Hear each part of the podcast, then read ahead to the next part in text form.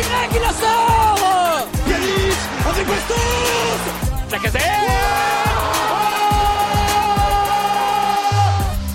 Et salut à toutes et à tous, on se retrouve pour un nouvel épisode du Gone Olympique. Alors aujourd'hui, c'est pas Romain, mais c'est moi, Kylian, qui vous parle. Donc on va aujourd'hui débriefer les matchs de l'OM et de Monaco. Euh, pour euh, parler de ces sujets-là, avec moi, j'ai aujourd'hui Elliot encore de la team Gone Olympique. Salut Elliot. Salut Kylian, bah écoute, euh, au plaisir de, de débriefer ces deux matchs un peu contradictoires dans la finalité, mais hâte d'en parler avec vous. bah, très heureux que tu sois de nouveau avec nous. Et euh, un invité de Marc qui est avec nous, David. Salut David. Salut à tous, salut Elliot, salut Kylian. Et bah écoute, on va pour, pour commencer, on va demander, on va te demander euh, pour que tu te présentes euh, en quelques mots, euh, si tu veux bien, s'il te plaît. D'accord, moi je suis David. Certains euh, doivent me connaître, ceux qui fréquentent les, les Twitter de la communauté OL. Euh, moi, je suis un, vieux de la vieille parmi les supporters. J'ai euh, commencé à aller au stade pour supporter l'OL en 1986, donc avant les Rolas.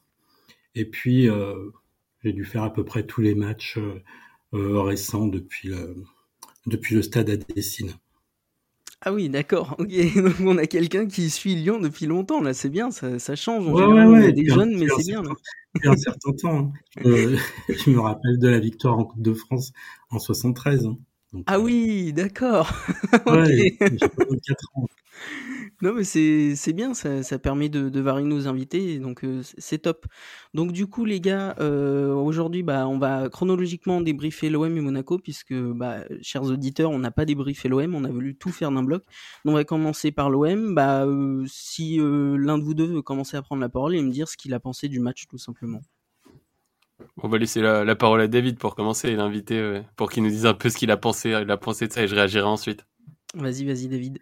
Ok, puis euh, bon, à Marseille, euh, Marseille, c'est un match euh, phare dans la saison, quoi. Surtout, euh, bah, surtout dans ces conditions-là, qu'on se faisait tous une fête fin novembre, et on peut dire que ça avait bien commencé. Ça a malheureusement pas duré.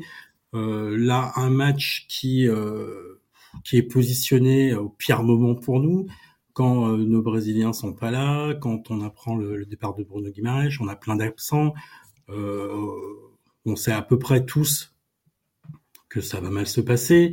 Le match démarre, euh, douche froide. On est absolument absent. Il se passe rien. Euh, Marseille a le pied sur le ballon. Par une chance incroyable, on arrive à la mi-temps avec euh, avec un but, alors qu'on aurait pu en prendre sans problème trois ou quatre. Et puis, euh, on sait pas ce qui se passe. Enfin, on imagine ce qui se passe à la mi-temps, recomposition tactique, et puis, euh, et puis on a une belle deuxième mi-temps. Faut le, faut le dire, on, on les contrôle bien. Euh, Marseille, euh, bah Marseille n'avait pas concrétisé ses occasions avec, si je me rappelle, ben, Gendouzi était très présent, même Paul Lirola. Et puis en deuxième mi-temps, on les a étouffés. On les, on les a pas, on les a pas étouffés, mais on les a pas vus quoi. Ils ont laissé passer leur chance. Et puis bah la recomposition, puis ensuite l'entrée de Moussa donne, donne quelque chose de génial quoi en termes de résultats. Ouais, bah, ouais, bien sûr. Bah, moi, pour euh, pour rebondir sur ce que tu dis, c'est vrai, c'est vrai qu'on a forcément euh, cette fin de match un petit peu euh, un petit peu théâtral avec euh, un Noël qui vient mettre euh, ses deux buts dans le dernier quart d'heure. Alors, on sait qu'en plus le dernier quart d'heure, c'était une partie euh, des matchs qui, qui était vraiment euh, vraiment le, le, pire des moments pour l'OL depuis le début de la saison, là où ils ont perdu euh, finalement le plus le plus de points. Donc là, c'est un petit peu justement l'inversion des choses, peut-être le moment aussi où ça tourne. après, pour donner alors moi un petit peu mon, mon, avis plus sur la partie, un avis un petit peu plus critique. C'est vrai que finalement euh, j'avais eu un peu cette crainte à l'issue du match de se dire qu'évidemment en tant que supporter, euh, les supporters bah, évidemment allaient être contents du résultat, mais il y avait quand même malgré tout euh, beaucoup de signaux dans ce match-là euh, qui laissaient euh, quelques doutes quant à la performance lyonnaise, notamment bah, la première mi-temps comme tu l'as dit très bien David ah, c'est la première mi-temps déjà. Euh, bon, euh, c'était vraiment euh, certainement l'une des fois où on a pris le plus pris le bouillon cette saison, peut-être avec Rennes et, face à Monaco récemment, mais mais voilà, il y avait quand même quelques quelques signes avant-coureurs d'une performance un peu en, voilà en, en demi-teinte, j'ai envie de dire, parce qu'en plus les buts, bon, quand on regarde quand on regarde, il y a un but de Shakiri de la tête, le plus petit joueur sur le terrain d'un mètre 69, derrière le but de Moussa Dembélé qui nous fait un enchaînement à la Lewandowski voilà, ça paraissait tout un peu irréel dans cette fin de match, donc finalement ça tourne plutôt bien. Et il y avait aussi euh, cet espoir-là que justement euh, ce côté irrationnel vienne l'emporter euh, pour que l'OL puisse un petit peu enchaîner avec les matchs qui allaient arriver. Mais malgré tout, si on regardait ça un petit peu plus froidement d'un, œil, on va dire neutre, je pense quand même qu'il y avait certains signes qui étaient un petit peu une bande-annonce du match face à Monaco. Je sais pas que, ce que vous en pensez. Bah, je, je trouve de mon côté que c'est un match où, qui a été en, en deux temps, comme, vous l'avez plus ou moins dit, c'est que la première mi-temps, on n'était pas là, hein, globalement. On avait déjà tous nos absents de base. Euh, la composition appelait pas forcément à quelque chose de très engageant, et ça s'est vérifié. Donc en, première mi-temps, c'est vrai qu'on n'était pas là. Et puis il y a eu euh, des changements à la mi-temps, si je me rappelle bien, et donc ça, ça a un peu tout chamboulé en seconde période, où là on a réussi à mettre le pied sur le ballon, à enchaîner des choses, à pousser, et on a fini par effectivement l'emporter. Mais là où je suis d'accord avec toi, Elliot, c'est qu'il y a ce petit côté irrationnel, enfin, comme tu dis, euh, euh, à quel moment on aurait pu mettre une pièce sur Shakiri buteur de la tête? Enfin, c'est Shakiri, quoi. C'est jamais il marque de la tête et sa taille euh, ne n'appelle pas forcément un début de la tête. Ah bah de toute façon, façon, on s'y attendait pas hein, ça. voilà, c'est c'est ce que en plus c'est ce. Bah jamais il marquait tout court en fait. c'est ce qu'on s'était dit en off. On s'est dit celui qu'on attendait le moins, quoi. Donc déjà il y a ce côté-là et puis l'enchaînement de Dembélé, il est certes magnifique, mais enfin jamais je l'ai jamais vu faire ça de toute ma vie, hein, jamais. Donc c'est vrai qu'il y a un côté irrationnel, presque pas chanceux, parce que il y a des, on poussait, donc c'est l'égalisation et le but final était dans la physionomie était mérité, mais le l'enchaînement lui-même Shakiri plus Dembélé, but de la tête et euh, l'enchaînement de Dembélé et, ouais irrationnel. Et je trouve que c'est on était un peu tous foufous sur la fin de match, on était content de l'avoir emporté et c'était c'est vrai que c'était super comme fin de match, mais on aurait on a joué notre rôle de supporter, mais si on avait effectivement pris du recul, on aurait pu se dire bon, il y a quand même une partie qui montre que on s'en sort bien à l'arrivée, quoi. Donc après, euh, voilà, on verra ce qu'on en, on verra sur le match de Monaco là qu'on va débriefer par la suite, mais c'est vrai que ce, ce match j'en retiens, euh, ouais. Et puis euh, l'absence des supporters aussi, j'ai trouvé ça dommage. Je sais pas ce que vous en avez pensé. Ouais, on imagine une fin de match. Vas-y David, je t'en prie, je t'en prie. Non, on imagine tous euh, euh, avec cette fin de match ce que ça aurait donné euh, si le stade était plein. Bah, déjà parce ah que bah, un, peu, la stupéfaction déjà de l'égalisation avec, bah, comme on vient de le dire, la tête de Shakiri. Et puis bah, le timing parfait, 88e face à Marseille. Enfin, ça aurait été le stade chavirait, quoi. Ça aurait été, ça aurait été magnifique. Ah vraiment, bah, ça aurait fait une émotion un peu euh, similaire à ce qu'on avait pu euh, voir euh, avec Memphis Depay face au PSG il y a quelques quelques années avec ce but un peu à la, à la toute fin. Mais mais moi, il y avait, enfin pour pour reparler un peu de cette fin de match, si on si on se penche un petit peu plus au-delà du résultat, c'est vrai qu'il y a eu il y a eu, je trouve, un élément clé au-delà au-delà. Alors il y a eu un au-delà du des deux buts voilà qui viennent un peu un peu de nulle part même si euh, comme tu le disais Lyon a quand même poussé évidemment. On va pas dire euh, que c'est voilà que c'est sorti euh, sorti comme ça. Voilà c'est c'est loin d'être le cas. Évidemment Lyon poussait et on les sentait de mieux en mieux dans cette deuxième mi-temps. C'était un petit peu le jour et la nuit avec ce qu'on avait pu connaître. Mais il faut aussi dire qu'en fait on a vraiment eu cette entrée de l'entrée de Dembélé en fait qui vient en fin de match là qui vient vraiment rebattre les cartes. On, on a un Dembélé très honnêtement. Alors c'est sur un très court laps de mais on a un Dembélé qui est entré en jeu et au-delà de son but à la 89e, euh, qui a été euh, absolument décisif dans tout ce qui se passait. À chaque fois, il gagnait les duels de la tête, il faisait des remises. Euh, ça a été vraiment, j'ai trouvé le, au-delà du but, j'ai envie de dire, le facteur X de cette partie. Il a vraiment permis à l'OL offensivement d'apporter un vrai plus, alors que bon, on a souvent tendance à, à, le critiquer justement de son faible apport dans le jeu. On le voyait souvent passer comme un fantôme les différents matchs qu'on a pu voir cette saison. Là, honnêtement, j'ai trouvé vraiment, vraiment hyper intéressant et justement, on s'attendait peut-être à ce qu'il enchaîne un peu mieux après face à Monaco. Mais voilà, je, voulais aussi avoir votre avis là-dessus parce qu'on a senti vraiment une attaque avec Dembélé et sans Dembélé quand il est entré en jeu. Mmh. D'ailleurs, on pourrait dire que on, peut le dire a posteriori qu'on sentait son but arriver, quoi. Ses actions sont retournées. Enfin, il était, euh, il était super volontaire, il était impliqué, il était incisif. Ça se voyait qu'il avait envie de bien faire. Euh, bon, bah sur la passe de Shakiri, sa récup, elle est, magnifique, son but est, superbe. Mais euh, ouais, très euh, très bonne entrée, extrêmement décisif. Et on n'a pas parlé, on, a, on a dit qu'on était nul, hein, sinon à part ça. Mais moi, il y a quand même un joueur que j'ai trouvé bien dans le match tout le long, surtout qu'il a, il a, il a vachement tenu finalement en première mi-temps, et c'est aussi pour ça qu'on a peu pris de but. C'est Maxence, Maxence Cacré. enfin, super activité, moi j'ai beaucoup aimé. Donc voilà, je tenais à le dire.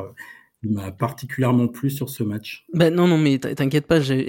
Effectivement, on a surtout dit qu'on a été nul là, mais j'allais en venir au point positif. Et oui, pardon. non, t'inquiète pas, t'inquiète pas. Mais t'as bien fait, ça, ça, ça, lance le truc.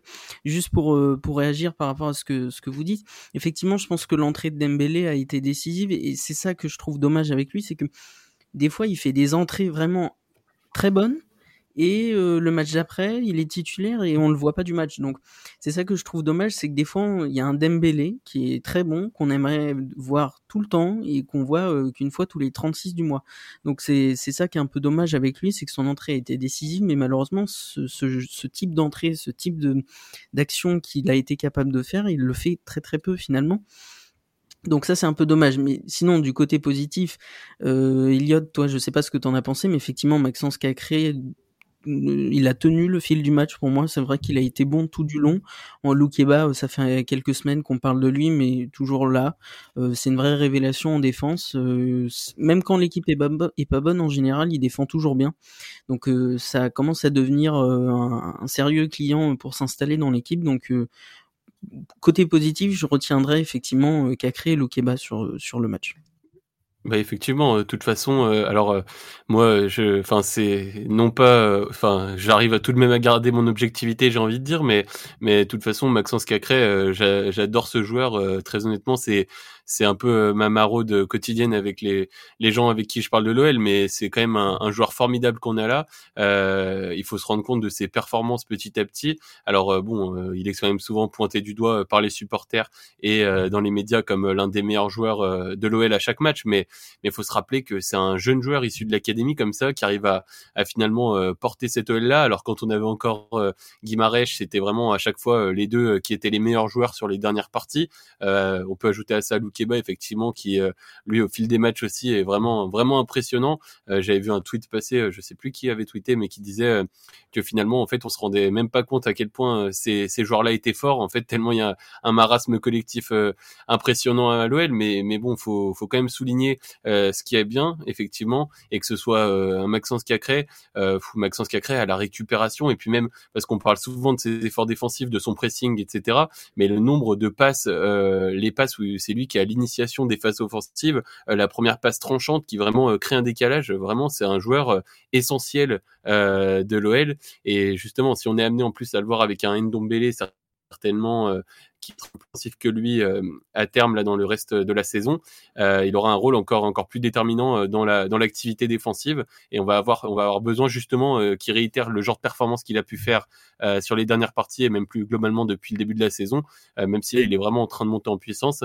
Parce que voilà il y aura il y aura là aussi un Noël avec Maxence Cacré et sans Maxence Cacré. Et on espère même si bon c'est toujours dangereux d'être dépendant comme ça d'un joueur mais on espère aussi qu'avec Loukeba, ça pourrait être, euh, pourrait être le cas, mais que malgré tout, euh, des joueurs comme Diomandé ou euh, peut-être Denayer dès qu'il reviendra pourront aussi faire la maille lorsque pour faire tourner avec Loukeba également, parce que là on a, on va avoir l'Europa League qui va arriver également, il va y avoir les matchs qui vont s'enchaîner et c'est là où on va rentrer, on va rentrer vraiment dans le dur.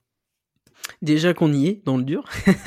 euh, donc euh, oui, effectivement, euh, je pense que Deneyer, quand il sera amené à revenir, s'il arrive à revenir à un bon niveau, parce que là, il est un peu porté disparu depuis quelques temps, mais effectivement, je pense que tourner avec Loukeba de temps en temps, ça, ça permettra aussi à Loukeba de souffler, parce que là, il enchaîne les matchs très bien, mais peut-être qu'au bout d'un moment, son corps lui dira de se calmer.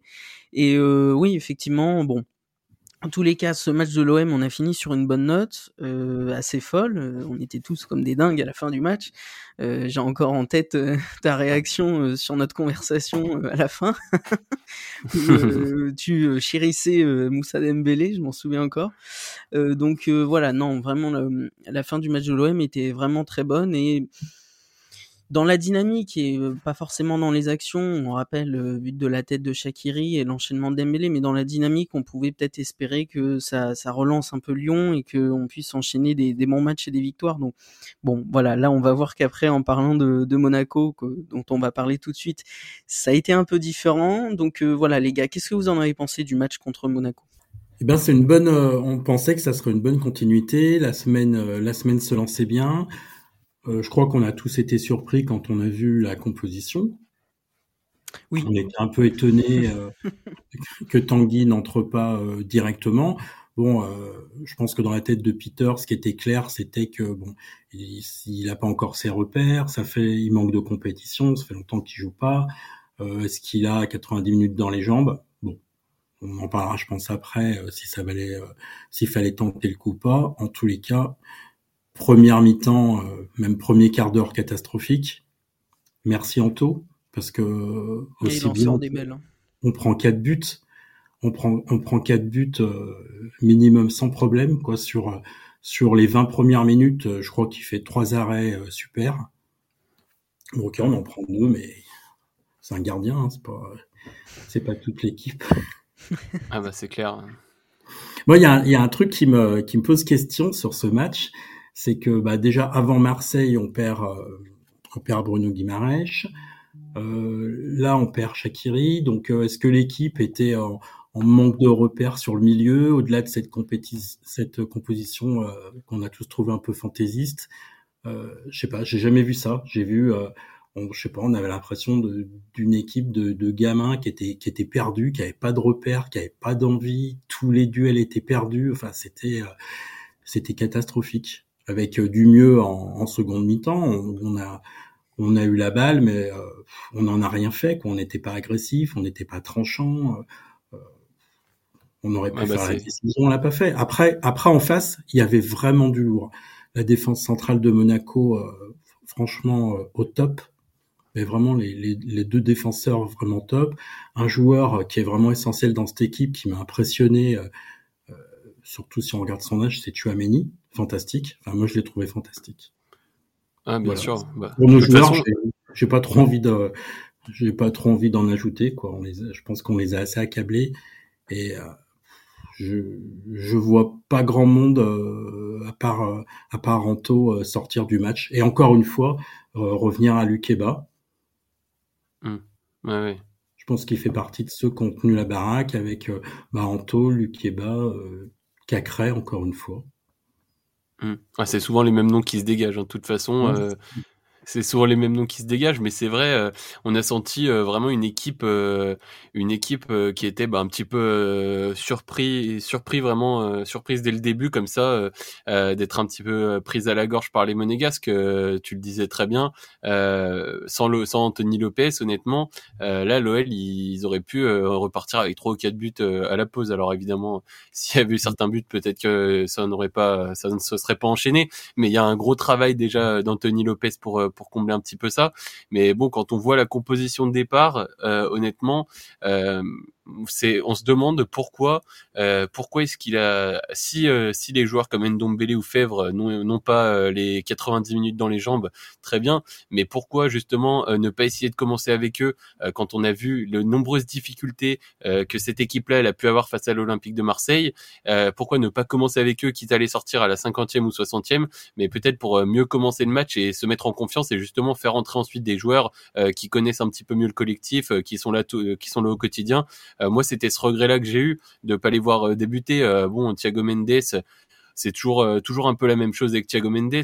C'est un joueur tellement neutre qui va enchaîner les passes vers l'arrière, les qui va perdre un nombre de ballons assez incroyable. Toujours et jamais jamais serein. Donc quand on voit ensuite la, mi-temps de Tanguy Ndombele, on se dit que vraiment c'est le jour et la nuit. Et il y a vraiment une erreur de, de, composition de base selon moi qui a été qui a été faite par Peter Bush. Mais il y a aussi mais il y a aussi au-delà de ça euh, le comportement le comportement des joueurs qui était pas bon. Euh, et pour euh, pour finir euh, un petit peu sur ce point-là vraiment des choix de Peter Bosch c'est mon mon collègue Julien Huette que je salue qui qui m'en parlait justement qui me disait quand on voit le match que Shakiri a fait a fait face à l'Olympique de Marseille alors c'était loin d'être un très bon match dans le jeu mais c'est quand même un joueur qui met un but qui met qui donne une passe décisive alors honnêtement il a il est dans le groupe face à Monaco mais à ce compte-là on savait qu'on aurait des absences savait qu'il nous manquerait des joueurs encore, etc., qu'on aurait des joueurs un petit peu justes. Pourquoi ne pas avoir, euh, pourquoi ne pas lui avoir dit, bon bah voilà, essaye euh, de refaire un match avec nous, surtout que le transfert, il était toujours pas officialisé à ce moment-là. Alors euh, certainement qu'il y avait des visites médicales, etc. Mais pourquoi ne pas avoir poussé justement pour le garder un jour ou deux de plus, pour au moins qu'il soit là dans cet effectif, essayer de surfer un petit peu sur la dynamique positive du joueur, plutôt que de réessayer une attaque avec Emerson, etc. Où on a vu que c'était extrêmement compliqué, quoi. Peut-être le joueur qui a dit euh, attention, comme c'est un joueur, euh, bon, on, sait que Jordan Shakiri c'est un joueur qui se blesse assez facilement, donc peut-être qu'il a dit bon là, euh, je, voilà, ma, carrière peut continuer, euh, je veux pas prendre le risque, hein, c'est peut-être lui qui a dit net, enfin ça, ça on le sait pas. Bah à mon avis, ouais, bien sûr. on le saura jamais, mais bon. Ce qui est dommage, je trouve, c'est que globalement sur sur ce match, c'est qu'effectivement, je suis d'accord avec toi, Elliot c'est que euh, on dirait que Peter Boss a pas pris les enseignements du match contre l'OM, c'est-à-dire qu'il est reparti comme au début du match contre l'OM, alors qu'il aurait pu mettre une compo semblable à celle qu'il y avait en seconde mi-temps, qui était donc bien meilleure et qui nous a amené à la victoire. Donc déjà ça, c'est vrai que c'est quelque chose qui m'a gêné personnellement. Euh, le, effectivement, on était perdu. Euh, l'absence de Shakiri pour moi est pas forcément dans dans l'équation de l'explication de, de, du fait qu'on était perdu, peut-être plus euh, mais bon, euh, ce qui ce qui est à retenir surtout, c'est qu'effectivement, enfin, personne ne semblait être là, personne ne semblait être vraiment concerné par le match, hormis euh, les quelques cités comme bah toujours Maxence Cacré, Loukeba, euh, voilà, mmh. et Lopez qui a fait des arrêts décisifs. Donc je, je, je, trouve qu'effectivement on dans ce match-là on était on n'était pas là quoi on n'était pas là et, et c'est dommage que Bosch ait pas voulu euh, euh, se baser sur la seconde mi-temps de l'OM c'est vrai que ça j'ai pas trop compris la composition avec euh, Emerson en ailier j'y arrive toujours pas et donc bon voilà je il y a quand même des, des bons des quelques bons trucs à retenir donc la, la rentrée de Ndombele effectivement il a fait une, une bonne deuxième mi-temps. Euh, ça, ça fait du bien de le revoir un petit peu. Fèvre, euh, c'était pas trop mal, je trouve, comme mise en jambe. Donc bon, voilà, il y, a eu ces deux cités là qui ont été pas trop mal, mais dans le contenu, c'est vrai qu'on, offensivement, on n'a rien réussi à faire. C'est faible. Je sais pas ce que vous pensez de ça, mais pour moi, c'était faible. C'était super faible. En plus, euh, malheureusement, pardon, Lucas Paqueta en ce moment c'est l'ombre de Lucas Paqueta quoi c'est pas c'est pas Lucas euh, euh, qu'on a acclamé euh, tout le début de la saison là il est clairement bah, il est pas dans le coup quoi est-ce qu'il est déjà parti est-ce que les départs peut-être de la fatigue je sais pas parce qu'il a pas mal donné peut-être hein. de la fatigue on sait que parfois les brésiliens l'hiver c'est pas là où ils sont le meilleurs et puis le départ d'Uni le départ de Bruno mm bon un ensemble de choses qui ont fait qu'il était pas dedans mais euh, tout ça, ça me fait dire et ça fait euh, ça fait que confirmer ce que ce que vous venez de dire tous les deux.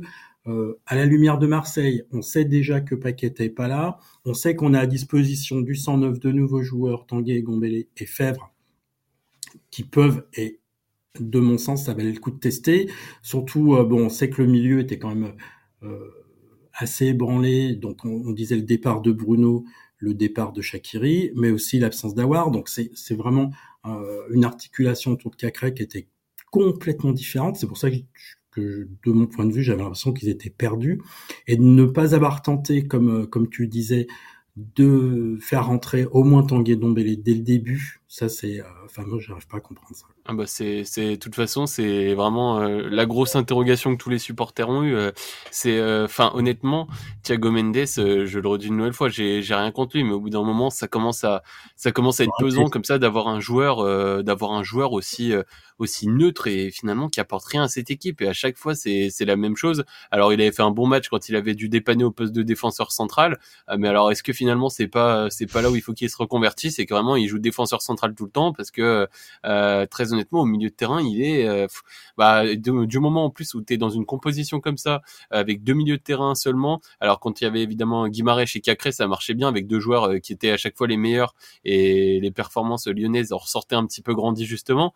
Mais mais là, quand t'as que deux milieux comme ça, que t'as des pistons qui sont assez écartés, tes deux joueurs au milieu, ils doivent être essentiels. Et en plus de ça, il y avait Lucas Paqueta un peu plus haut qui était en plus lui aussi assez inexistant. donc vraiment, c'était, tu le disais très bien David tout à l'heure, Chouamini, il s'est il s'est régalé. Et puis même derrière les offensifs de Monaco, on avait l'impression, très, la première mi-temps, j'avais l'impression qu'à chaque fois qu'ils avaient le ballon et qu'ils faisaient une passe, des gens, enfin on a commencé avec un bloc extrêmement haut et tous les ballons dans le dos qu'on a pris, baigné d'air, j'ai l'impression de l'avoir vu partir au but je ne sais combien de fois. Mais ouais, que ce soit Diop, Beignet d'air, ils arrivaient à se trouver. Même Voland a fait plutôt un bon match. Et il y avait, il y avait un problème un peu, un peu de partout avec des joueurs perdus. Alors en deuxième mi-temps, euh, en deuxième mi-temps, on va dire que les vagues se sont, se sont arrêtées parce que parce que voilà Monaco a aussi euh, commencé à contrôler tranquillement euh, ils allaient pas pas pousser ils nous attendaient un petit peu plus pour essayer de, contrer euh, plus facilement. Mais mais c'était quand même c'était quand même très il y avait rien en fait. l'OL avait plus le ballon certes mais l'OL ne, faisait rien. Et puis à aucun moment on a toujours d'habitude cette petite croyance de dire bon bah là s'il y a un but qui est inscrit pourquoi pas le 2-1 aller en mettre un deuxième. Mais là à aucun moment moi je me suis dit ils vont mettre ne serait-ce qu'un but. Il y avait il se passait rien. Il y a eu globalement euh, l'occasion de Loukeba euh, où Noubel il sort bien sur lui sur le corner, mais sinon il y, avait rien. C'était c'était le néant offensif et, défensivement aussi. En première mi-temps, on a été tellement friable que finalement sur ce match-là, il y a vraiment il y a vraiment quasiment rien à retenir. En plus, tu repars avec un un Ryan Cherky blessé pour trois mois. Enfin, c'est le match catastrophe qui s'annonçait comme un peu le match portant de la confirmation où tu pouvais enchaîner avant une grosse série de matchs et finalement bah tu par euh, les trois points que tu avais repris sur Marseille, euh, tu, les as perdus parce que Marseille a gagné de son côté. Donc finalement, c'est vraiment le, match catastrophe pour l'OL. c'est ça. C'est retour à la case départ et euh, et ouais, côté Monaco, c'est vrai que Chouamini, il a été super bon quoi. Enfin, il a fait un match vraiment très très fort. bon, Ben Yedder, il déçoit rarement quand même avec Monaco, donc Ben Yedder à sa juste place. non non. Oui. Diop aussi a été très Diop, Effectivement, Diop a été très très bon. Donc, globalement, il faut aussi saluer l'équipe de, de, Monaco qui a fait, qui a fait un, bon match euh, avec donc les joueurs qu'on vient de citer notamment. Donc, c'est vrai que bon, euh, Lyon a pas été franchement là, euh, même pas du tout, surtout en première mi-temps. Monaco a fait son match et bon, bah à l'arrivée, on se retrouve un peu, un peu dépité quoi. Donc c'est c'est vrai que c'est de ce côté-là, c'est décevant. Et en, sinon, en dernière partie, les gars, je voulais euh, qu'on parle un peu, qu'on fasse un petit focus sur euh, Peter Bosch. Alors là, on va pas commencer à dire euh, Bosch dehors, tout ça, c'est pas trop les, notre façon de faire chez nous, chez le Gone Olympique. Mais est-ce que vous commencez à perdre patience? Est-ce que vous essayez de de vous de relativiser, de vous dire que euh, il va y avoir un déclic à un moment, quelque chose. Je, je sais pas. Qu'est-ce que vous pensez de, de ces dernières sorties euh, tactiques notamment? Depuis euh, depuis quelques semaines, il y a le comportement de Peter Bosch. Pour moi, il, il pose question de plusieurs manières. D'abord parce que on s'interroge tous sur les compositions tactiques, sans sans pour autant euh, parler des absents et de faire l'équipe le mieux possible avec ce qu'on a mais euh, aussi sur les remplacements. Souvent au niveau du coaching, on voit euh, que bah, il aurait pu faire rentrer euh, plus de joueurs ou faire rentrer des joueurs avant ou bah, plus coacher dans le cours du jeu. Ça, des fois, c'est moi ça me ça m'inquiète un petit peu quoi ce, ce comportement-là et quelque chose qui m'interpelle un petit peu plus on l'a vu notamment au début du match de Monaco. Alors on dit ok, les gars ils sont perdus sur le terrain, mais on voit qu'il n'y a, pas d'envie. Quand ils perdent leur duel, tout ça. Donc tu te dis à un moment, euh, est-ce que le coach c'est un coach? Est-ce qu'il euh, est-ce qu'il sait leur parler? Est-ce qu'il leur parle comme il faut? Est-ce que est-ce qu'il tient son groupe? Est-ce qu'il tient son vestiaire? Est-ce que les mecs ils comprennent que là euh, c'est un match qui est décisif? Après une semaine qu'on a très bien commencé en, gagnant contre un concurrent direct, euh, ben, on rejoue contre un concurrent direct. Il faut absolument gagner ce match, il faut capitaliser. Et puis il se passe rien, donc tu te dis, bah Peter, euh, qu'est-ce qu'il fait? Est-ce que est-ce qu'il mène bien son groupe? Euh, Voilà. Donc pour moi, il y a, y a trois interrogations. C'est la capacité à manager et à donner envie à son équipe. C'est des constructions tactiques qui ont pu parfois paraître fantaisistes, et puis des fois une gestion du coaching qui est pas hasardeuse, mais que je trouve légère. Voilà, c'est ce que j'ai à dire. Pour autant, j'ai voilà, j'ai eu beaucoup d'envie et j'ai donné beaucoup de confiance à Peter Bosch. J'ai encore envie de lui en donner. Euh, je pense que le gars est un mec bien, un mec super, et qui manque peut-être pas grand-chose pour euh, voilà, pour qu'il reprenne son groupe en main. Donc euh, moi, je pense pas qu'il faut arrêter tout de suite. Je pense qu'il faut aller au bout de la saison. Et j'ai envie de lui faire encore un peu confiance et d'être optimiste. Mmh, bah c'est vrai que moi je te rejoins, je te rejoins euh, sur la plupart des choses que tu as dites. Euh, évidemment, enfin pour moi évidemment ce serait une grosse grosse bêtise euh, que de le que de le faire partir maintenant. Et je comprends absolument pas d'ailleurs la la prise de parole de Jean-Michel Aulas il y a un mois là qui s'était qui, qui avait dit euh, bon bah on verra on verra fin février euh, pour faire un, un point avec euh, Peter Bosch voir ce qu'il en est des résultats. En quelque sorte il lui avait mis la pression pour dire que voilà si les résultats ne suivaient pas bah, il, il sauterait en cours de saison. J'ai trouvé que cette prise de parole était assez assez hasardeuse et assez bizarre de la part du président Olas qui d'habitude pourtant maîtrise plutôt bien sa communication.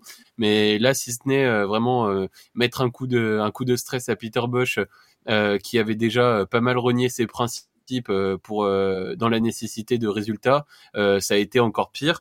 Et finalement, moi, je pense que la meilleure chose qu'il aurait à faire, Peter Bush, alors là, certainement qu'on va le revoir euh, dès le prochain match, et j'espère, c'est d'arrêter de jouer avec cette défense à 3 et ses pistons, et de repartir sur vraiment quelque chose qu'il connaît, quelque chose qu'il a toujours, euh, qu'il a toujours expérimenté dans les différents clubs où il est passé, avec sa défense à 4, euh, jouant en 4-3-3, en 4-2-3-1, et voilà, revenir à, ce qu'il, à ce qu'il voulait faire en début de saison, finalement, chose qu'il a pas réussi à instaurer au début à l'OL, parce qu'il s'est heurté à plusieurs difficultés, que voilà, les résultats n'ont pas toujours suivi, c'est souvent des projets qui sont complètement à mettre en place. Faut faire comprendre aux joueurs. C'est aussi, euh, ça demande aussi des efforts que que bon, vous allez, vous le savez très bien, euh, l'Olympique Lyonnais et ses joueurs sont pas réputés pour faire toujours les, les efforts euh, sur ces dernières saisons.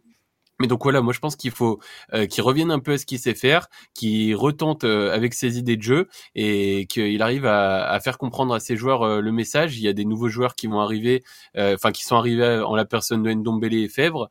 donc voilà, il va y avoir, il va y avoir aussi l'opportunité pour lui de réinstaller ça. Et je pense que je pense qu'en revenant peut-être à ce qu'il sait faire de mieux et en revenant sur un jeu plus offensif finalement, parce que là on est passé dans une défense à 3 où c'est quand même des matchs assez assez ennuyant de l'Olympique lyonnais on est quand même assez loin de ce qu'on nous avait vendu euh, au début lorsque Peter Bosch est arrivé. Quand il est arrivé, on nous a dit que ça allait être un jeu offensif, un contre-pressing immédiat à la perte de balle, etc. Euh, pour l'instant, on n'a pas vu ça. En plus de ça, les résultats ne suivent pas. Donc, je pense que quitte à mourir euh, et à devoir partir en fin de saison, autant qu'il tente euh, vraiment de, de, jouer son jeu, d'essayer de produire du beau jeu, de procurer des émotions aux supporters. Et voilà, parce que là, on a l'impression qu'il s'est plus placé en pompier de service pour essayer d'aller grappiller les points et sauver sa tête. je pense pas que ce sera la bonne la bonne issue pour l'OL à la fin de la saison que de faire ça jusqu'au mois de mai on a l'impression que c'est quelque chose qu'il sait pas faire. Euh, ça, parce qu'il a beau dire, euh, il a beau dire, moi je veux du football euh, offensif, je veux du football attractif. Mais alors à ce moment-là, montre-le. Et sur la feuille de match, on voit bien que tout ce qui est mis en place, c'est l'inverse.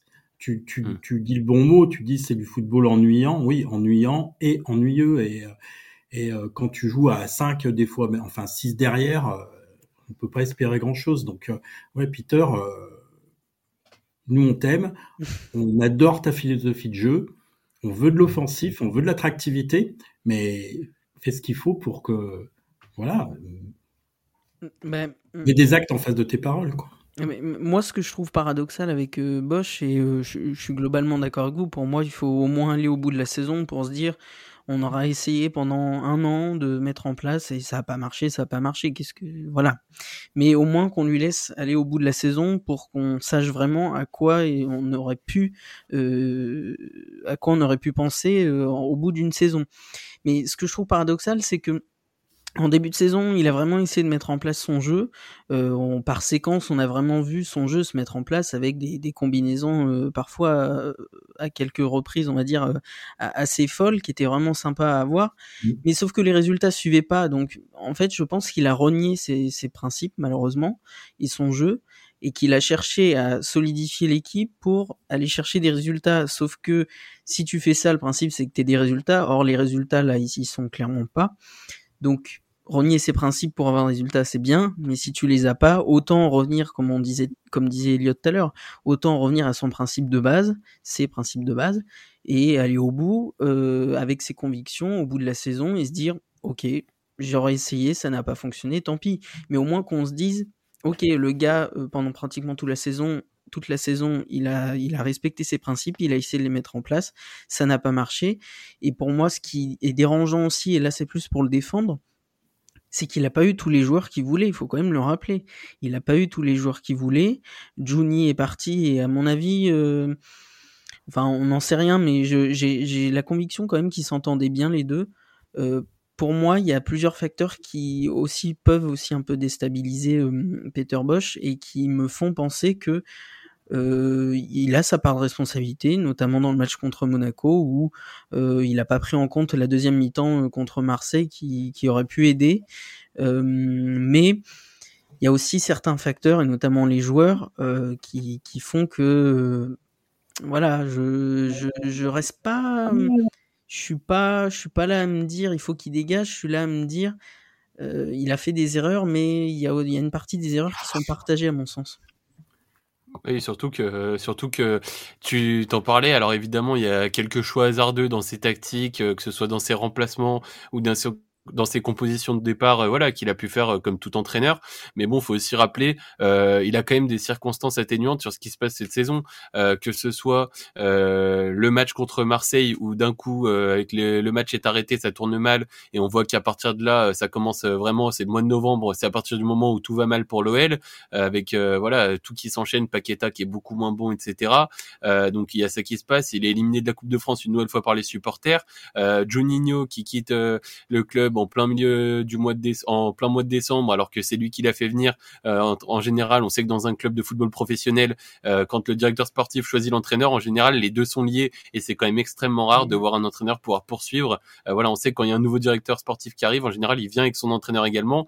Donc voilà, il a quand même des circonstances atténuantes. Il y a eu des blessures, il y a eu, il y a eu beaucoup de choses. je pense qu'aussi, il a été le premier à, à, se demander un peu où il avait mis les pieds quand il est arrivé et qu'il a pu voir tous ces éléments-là extra, extra sportifs j'ai envie de dire. Mais euh, mais voilà, il faut euh, il faut selon moi aussi euh, lui faire confiance et il va falloir aussi au bout d'un moment parce qu'on parle de l'entraîneur et parler aussi un petit peu des joueurs. Euh, il arrivé avec une certaine euh, mentalité, un plan de jeu, j'en parlais, très offensif, etc., qui demande beaucoup d'efforts.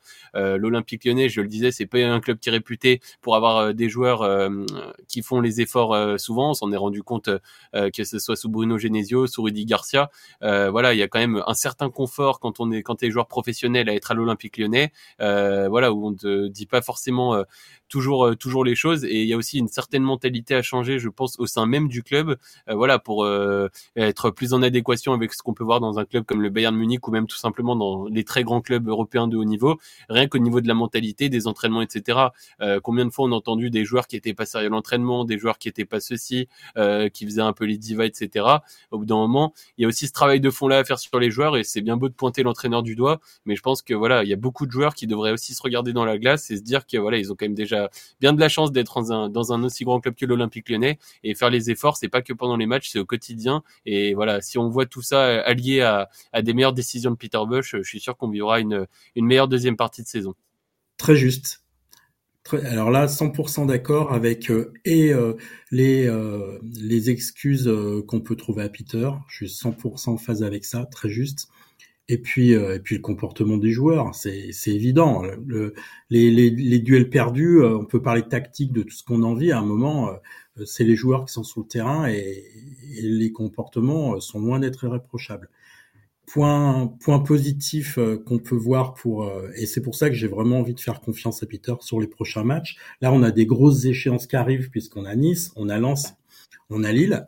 Nous, on a perdu cette semaine, on a perdu ce week-end, eux aussi.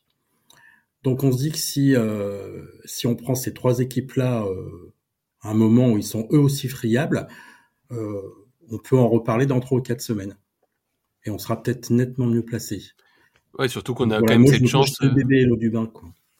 Ouais, bien sûr, non mais t'as raison. Et puis il y a quand même cette chance aussi entre guillemets. Euh, il y a quand même cette chance d'être dans une dans une dans un championnat où c'est extrêmement serré. On a on n'a jamais vu ça depuis je ne sais combien d'années. Euh, Aujourd'hui, si t'enchaînes encore euh, trois victoires, euh, t'es quasiment t'es enfin voilà t'es on est on est très très proche de la quatrième place. Euh, le podium ça ça va devenir de plus en plus compliqué, même si évidemment euh, en tant que supporter les supporters vont y croire jusqu'au bout aussi. mais voilà, c'est une Ligue 1 où tout bouge très vite tout va très vite, etc. On n'est pas à l'abri qu'un club soit en méforme d'un coup. Euh, donc voilà, il y a, y a aussi euh, dans une saison a priori normale, si l'OL avait fait ses performances dans une saison a priori normale, je pense que l'OL serait déjà beaucoup plus décroché et qu'on se poserait même pas la question d'un éventuel podium. On serait en train de se poser la question euh, si ce sera possible d'aller accrocher la Conference League ou l'Europa League, parce que devant sa carbure, ce qui est le cas en général, il y a vraiment un fossé en général qui se crée à partir de des, des huitièmes, voilà, entre la huitième et la douzième place. Et, et là, il y a malgré tout cette chance de faire une saison plus que moyenne euh, dans une année où finalement tout le monde tourne un petit peu au ralenti, sauf le PSG évidemment qu'on va mettre à part.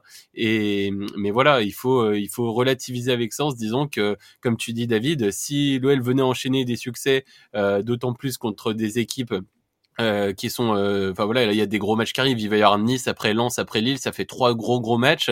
Euh, si tu commences à enchaîner que ça se passe bien en Europa League que l'état d'esprit est retrouvé en plus de ça t'incorpores en Tanguy Ndombele Romain Fèvre des joueurs assez bons. Suffit que tout le monde Lucas Paqueta retrouve un petit peu sa forme. Voilà il y a quand même beaucoup de, de motifs d'espoir. On va pas être pessimiste. Mais mais c'est vrai que voilà là c'était un petit peu dur de retomber comme ça après Monaco.